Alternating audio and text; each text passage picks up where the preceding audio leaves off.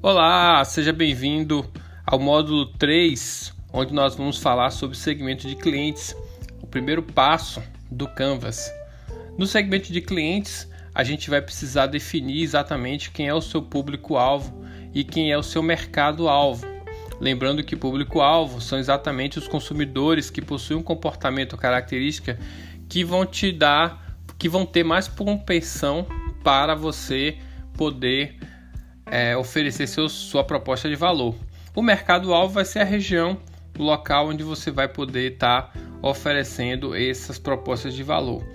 É importante segmentar bem porque cada público-alvo possui uma forma de comunicação. É muito, muito, muito difícil você se comunicar de forma única com todas as pessoas. Existem pessoas que têm características específicas e desenhar isso vai ser importante porque a percepção de valor deles vai mudar também de acordo com essa segmentação. E com isso existem quatro formas de você segmentar: geográfica, psicográfica, comportamental e demográfica. Na videoaula você vai poder aprender um pouco mais detalhes sobre isso. Essa segmentação vai ser importante para que você consiga tratar as, as próximas etapas do Canvas de forma adequada. A distribuição, é, o canal de distribuição e a, o canal de relacionamento são duas pontes importantes para conectar a sua proposta de valor com os seus clientes. E isso você vai fazer é, nesse quadro já para que você consiga perceber como isso pode ser útil na sua proposta de valor. Na segmentação de mercado-alvo, você vai tratar três tipos de segmentação: geográfica, tipo de cliente ou comportamento. A do comportamento é muito utilizada porque você, é, por conta da diversidade que existe hoje no mercado, os comportamentos eles, se, eles são as únicas, os únicos pontos de convecção de mercado.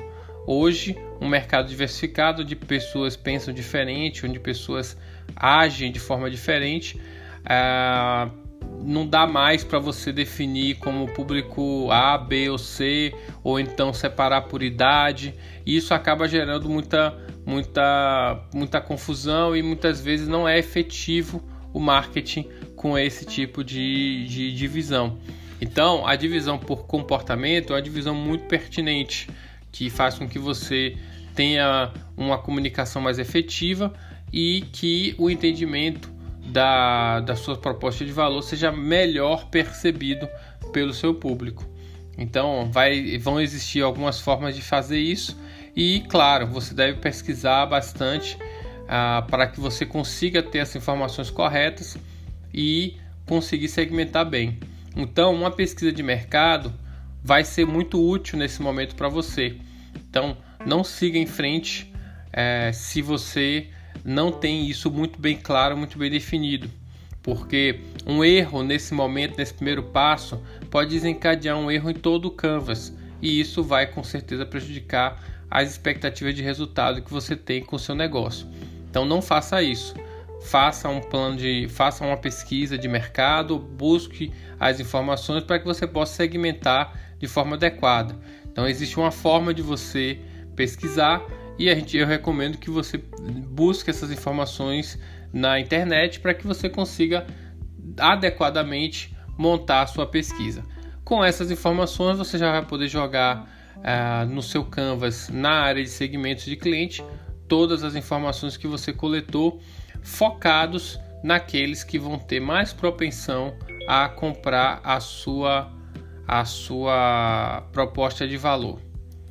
Então, bons estudos e nos vemos no próximo módulo.